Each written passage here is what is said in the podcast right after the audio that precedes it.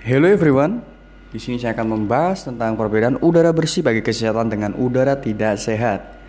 Udara bersih bagi kesehatan bukan kebutuhan utama manusia untuk hidup. Makhluk hidup terutama manusia dan hewan membutuhkan oksigen untuk bernapas. Udara yang dibutuhkan manusia untuk bernapas adalah udara yang bersih sehingga paru-paru yang manusia hirup udah bersih, dapat bekerja dengan baik dan sirkulasi udara dalam tubuh pun berjalan dengan baik.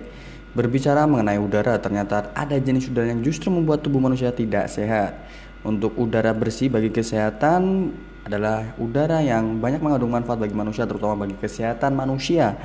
Udara ini sangat kita butuhkan untuk bernapas agar menyehatkan dan tidak membawa partikel-partikel berbahaya yang dapat menimbulkan dampak buruk bagi kesehatan di masa depan.